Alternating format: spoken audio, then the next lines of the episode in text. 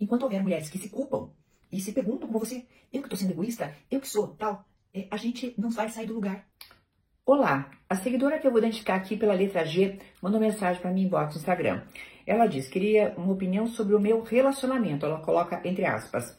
Conheci uma pessoa antes da pandemia, mas iniciamos um contato maior há oito meses. Ele mora, ela disse a cidade dele e dela, não vou revelar, mas 500 quilômetros é a distância entre as cidades, mais ou menos. É, a distância acaba atrapalhando um pouco a nossa proximidade. Desde então, ou eu ou ele viajamos para nos encontrar. O fato é que a primeira vez que estive na sua casa fui apresentada à sua família, que me recebeu muito bem. Fiquei bastante surpresa quando entrei no seu quarto e me deparei com seus brinquedos de infância, com um balcão com toalhinhas de crochê por toda parte. Ele nunca se casou, apesar de ter um filho e poucas namoradas. É uma pessoa muito bacana, me trata bem e nunca me desrespeitou. Antes do Natal, ele esteve na minha casa durante uma conversa sobre relacionamento. Perguntei se queria ser meu namorado e ele disse que não, que estava bom assim.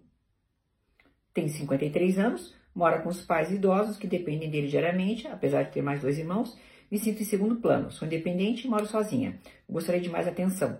Será que estou sendo egoísta em não me colocar no lugar dele em relação aos seus pais?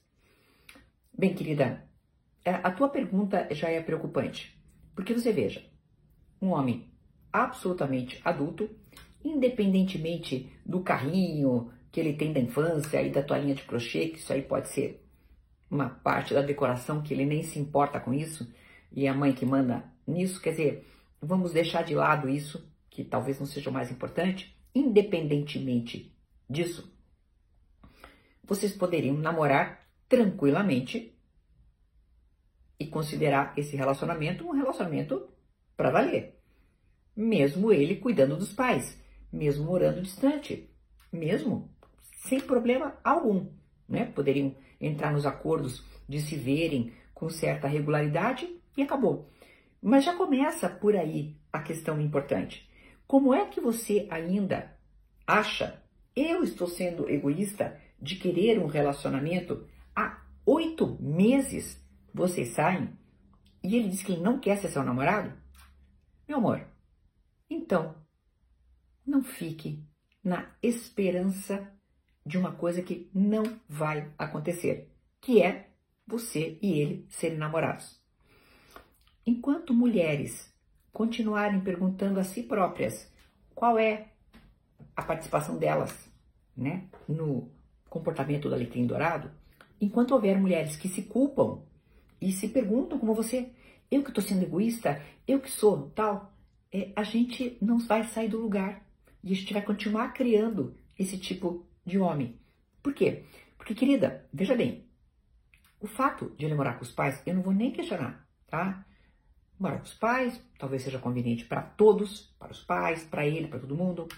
Toalhinha de crochê, problema zero. Carrinho de quando era criança, problema zero. Agora, estar com você, saindo e não se dignar a chamar de namoro esse relacionamento, há oito meses, já é um indicativo de que ele não quer uma coisa que você quer. Entendeu o que eu quero dizer? Então, vamos deixar de perguntar para nós coisas que são dos outros. Ele não quer. E você pode dizer para você mesma: eu quero ter um namorado de verdade. Eu quero ter alguém que me assuma como namorada. Aliás, a própria palavra assumir, ela é uma palavra muito chata da gente usar, porque parece que a pessoa é tão pouco que não merece ser assumida. Então, querida, presta atenção que os sinais, as bandeiras vermelhas estão lá no horizonte. Mar de bandeira vermelha que eu sempre digo, ele está se comportando de forma inadequada com você, com toda a certeza, ao dizer que não, não vamos dar nome para a nossa relação. E assim ele fica garantindo o quê? O lugarzinho dele no degrauzinho mais elevado e você fica lá embaixo esperando, né, que o senhorzinho de 53 anos um dia acorde e magicamente peça você em namoro. Até uma próxima.